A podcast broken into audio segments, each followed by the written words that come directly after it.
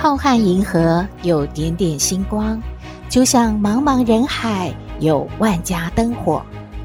每盏灯的背后都有耐人寻味的故事。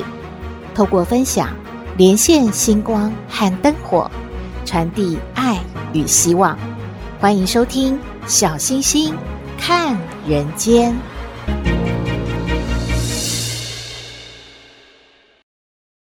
Hello，各位好朋友，大家好，大家平安。各级学校准备开学了嘛？相信很多家长的心里呀、啊，是一则以喜，一则以忧。开心的是呢，哇，停课了好几个月，家里的小宝宝啊，已经是吃得胖胖的，然后玩也玩疯了，闹也闹够了，终于要恢复正常的生活，开始呢上下学了。但是担心什么呢？因为我们的新冠肺炎疫情的警戒还没有完全的解除啊。所以呢，所有的防疫措施都不能够马虎，口罩还是要戴好戴满，还是要勤洗手，还是要随时准备呢消毒的工具。嗯，相信很多小朋友回家之后呢，我们的家长们一定会从头到脚帮他消毒过，心里才会比较的踏实放心呢。聊点开心的事，先不要这么紧张好了。看到一则漫画和大家分享哦，这是呢在叙述乡下人。永远猜不透都市人在想什么。例如说啊，乡下人觉得平常就应该多走路、多运动嘛。可是都市人就是喜欢搭电梯，不喜欢走楼梯。然后呢，出门喜欢搭计程车，不喜欢走一段路或者是坐公车之类的。但是呢，却嚷嚷着呢，每个礼拜要去健身房来慢跑健身。诶，真的有这样的人吗？嗯，另外啊，乡下人觉得。天黑了就该睡觉了嘛，可是啊，都市人觉得越晚越美丽。嗯，该睡觉的时候不想睡，就要上网玩个过瘾。等到啊三 C 产品的刺激太多之后，睡不着了，再吃安眠药来睡觉，这也是让乡下人很搞不懂的。另外呢，乡下人觉得都市人呢会对着儿子大骂说：“你这个狗东西。”可是转头之后，对着爱犬，对着自己的宠物说。哎呦，宝贝儿子，来让妈咪亲一个，嗯，好乖哟。好像我们周遭真的也有这样的人吧。另外呢，乡下人觉得粗茶淡饭就很好啦，那有那么多的大鱼大肉吃着，就赶快吃吧，应该就是开心的吃吧。可是他觉得都市人啊，好矛盾哦，嘴巴呢是吃着大餐。可是呢，全桌的人都在讨论，哎呦，该减肥了吧？啊，这个胆固醇太高了，糟糕了，我有痛风。嘴巴没有停，不过呢，一直呢，好像充满了罪恶感一般的吃着食物，呃，有点矛盾。另外呢，香山人也说啊，他们发现都市人呢，手机里面联络人有几百个，却没有一个是隔壁邻居。诶，这一点倒是听过蛮多人说的。住了好久好久的房子，隔壁邻居到底是谁呀？从来都没有见过，因为大家都是早早出门去上班，然后天黑了下班回家，都钻进了自己的房子里，其实都不知道隔壁邻居到底是谁呢。最后呢，乡下人就说啦，嗯，都市人用非常好的牛肉、鸡肉来喂狗，喂自己的宠物。可是自己呢，却跑去餐厅或者是山上去吃野菜。都市人的理由是这样比较健康嘛？这只是一则漫画嘛，博君一笑。当然不能以偏概全喽。不过小星星觉得，不论是住在乡下还是住在城里，您是乡下人还是都市人，其实现在台湾没有什么城乡很明显的距离嘛。只要是过得开心、有幸福感，是最重要的喽。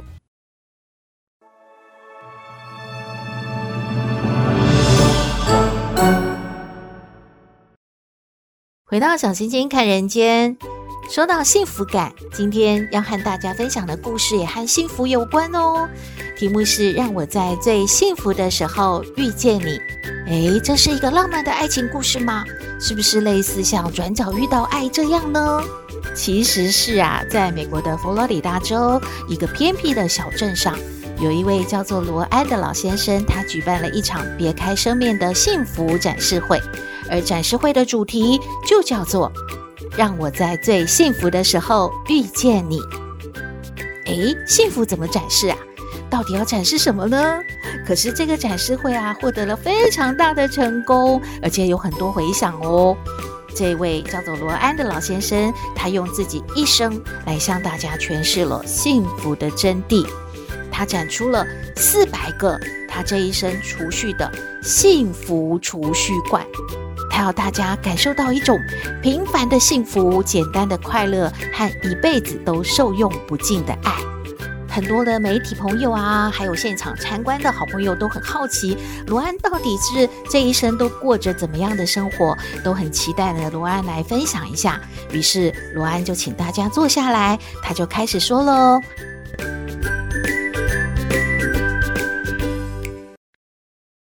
他说啊，他是一个从小就失去幸福的孩子，诶，他父母亲离婚了，他跟着父亲过。可是父亲呢，在一次的车祸中就离开他了，他就只有跟着年迈的奶奶相依为命了。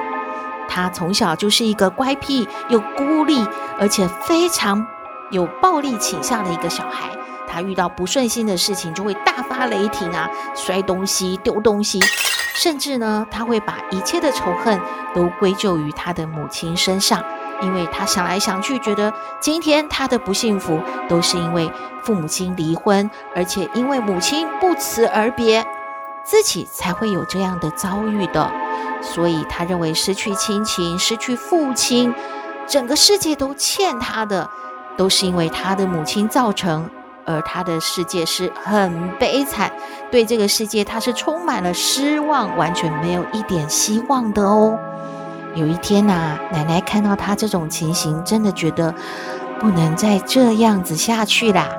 奶奶就跟他说了：“罗安呐、奶奶送给你一件礼物，叫做幸福储蓄罐。你每天呐、将自己认为最幸福的事情记下来，写成纸条，装进这个储蓄罐里，好不好啊？”接着啊，奶奶就拿出了一个长得很奇怪的罐子，罐子外面呢糊了很多的纸花，看起来应该就是奶奶自己做的吧。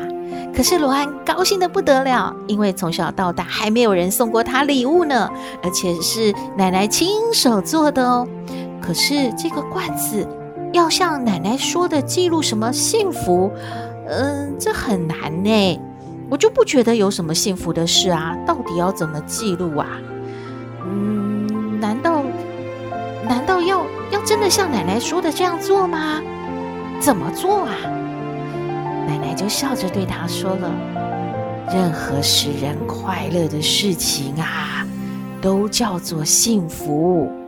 只要有什么事物引起了你兴趣。”能够为你一天的学习或者是玩耍带来好运，你呀都可以呀把它记下来。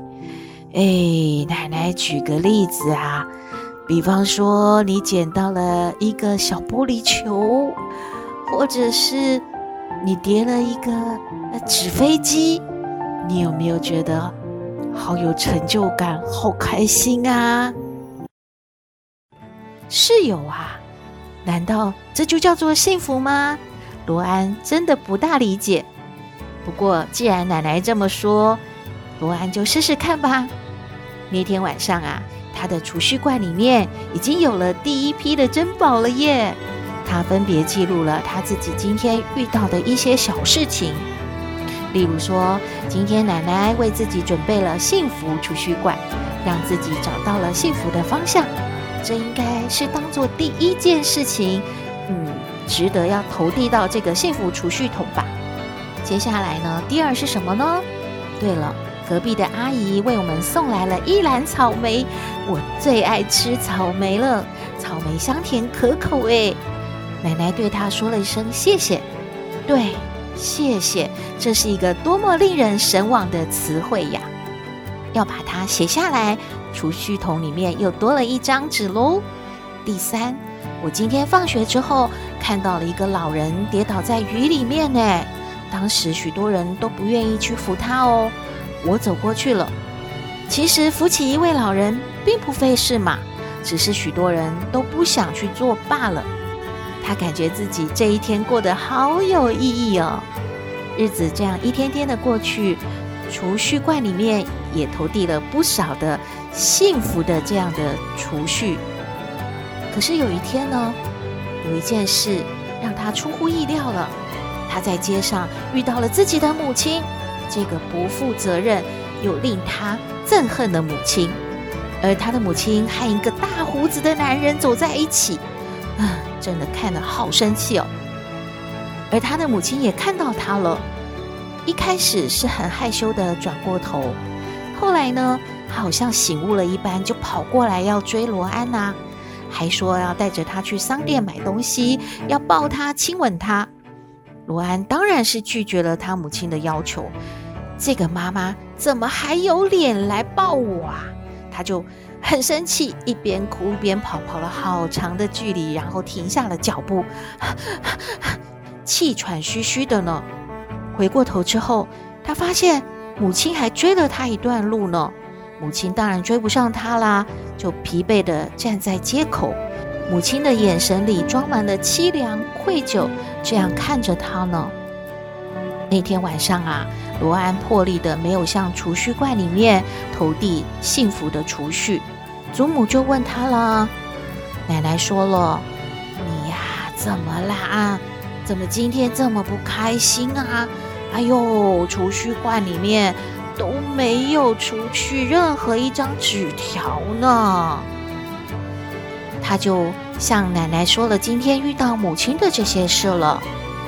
奶奶就叹一口气说：“哎呀，以前的事情都过去了，现在你也平安长大了嘛。你妈妈能够跑到街口追你，这就说明啊，她一直是爱着你的。难道这不是一种幸福吗？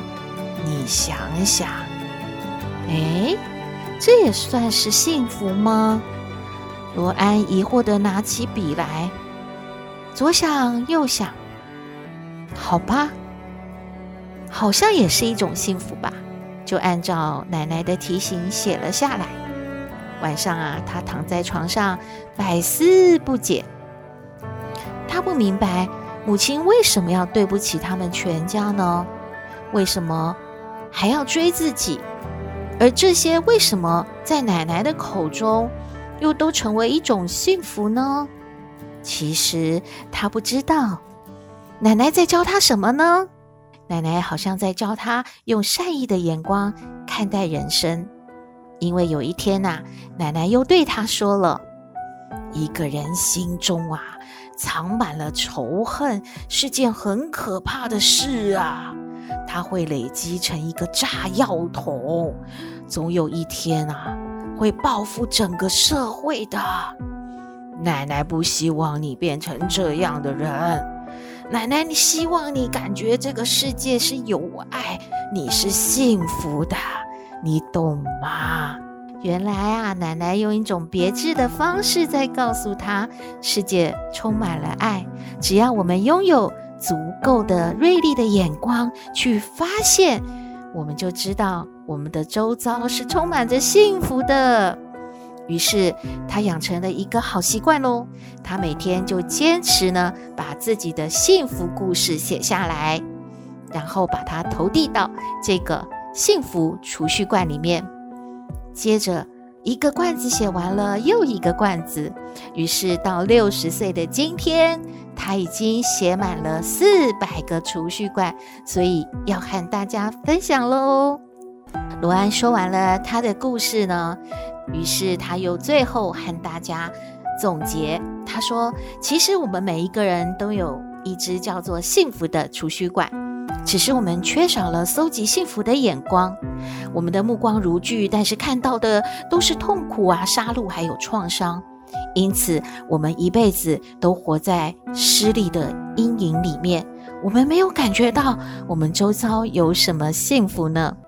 其实我们不是没有幸福啊，只是幸福一点点的从手中溜走了。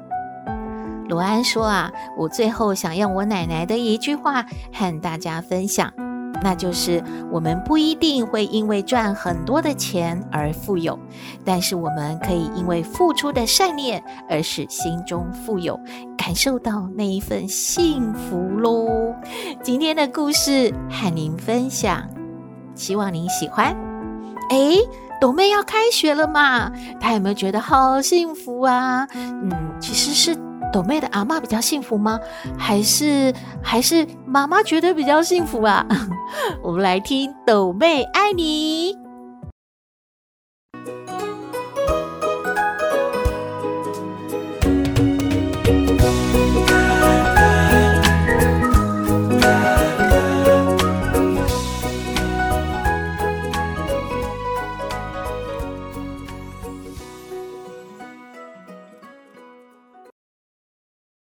是斗妹，有人说我很特别，有人说我无厘头，都没关系啦。我妈妈说我天真可爱又善良，还有斗妹爱你哦。哎呦，斗妹，斗妹啊！哎呦，怎么办？啊，是不是你啦？哎呦，怎么不见啊？找不到，找不到哦。你在干嘛？找什么？你找我，找我做什么啊？哎呦，不是找你，是找鸡腿。鸡腿？哦，阿妈刚才拜拜完后收东西回来，哦，鸡腿哦不见了。你是不是拿去偷吃？哎呦，跟阿妈说嘛。哈？我没有啊！你干嘛冤枉人家啊？找不到鸡腿，找找看嘛，在哪里？哦、呃、啊，小白，你把阿妈的鸡腿咬走了哦。原来是小白哟、哦，你可爱哟，小宝贝，你出鸡腿跟阿妈说就好了嘛，没关系，没关系哦，阿妈给你出哦，小白吃鸡腿哦，哎呦，怎么差那么多啊？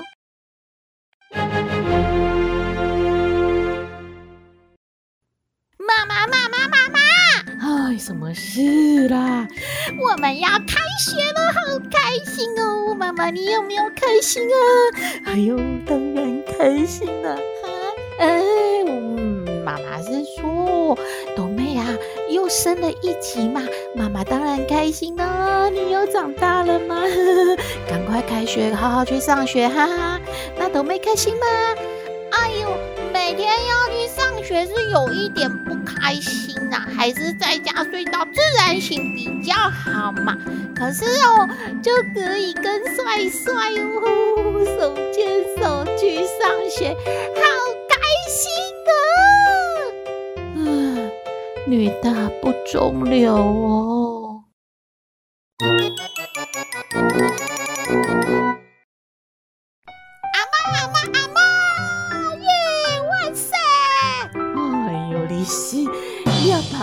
吓死我，吓死我！什么树啊，乱吼乱叫哦！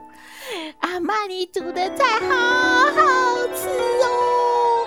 哦，是不是因为要开学了，喂阿妈你今天煮那么好吃哦，给豆妹吃的饱饱的呀？什么啦？啊，这个跟开学有什么关系呀？哎呦，阿妈问你哦，这样出宝宝的多妹哦，你幸福吗？啊，阿妈，你发烧哦？为什么我吃饱饱就要幸福呢？你忘记我姓什么了？哎呦，在说什么？我的天哪！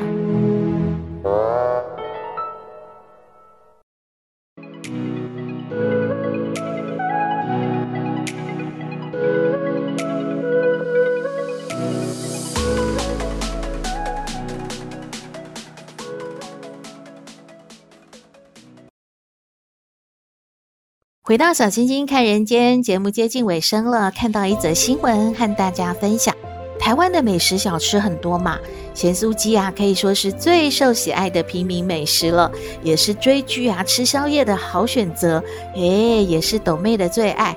但是您知道吗？咸酥鸡的配料在油炸前后的热量相差有多少吗？很多人会以为说，哎呀，点蔬菜好了，蔬菜比较健康嘛，少吃点肉好了。可是其实呢，营养师就说了，蔬菜啊是个陷阱，因为含水量高的关系，在炸的过程中啊，油脂反而容易取代水分哦，让原本只有二十几卡的蔬菜瞬间就吸油了。热量暴增多倍哦！营养师就举例啊，他说杏鲍菇嘛，它在还没油炸前，它的热量只有三十五卡，可是油炸之后变成多少？您知道吗？是一百七十五卡哦，前后的热量相差有五倍之多呢。如果您非常喜欢咸酥鸡，恐怕要节制一下了。还有点餐的时候，也要稍微留心一下喽。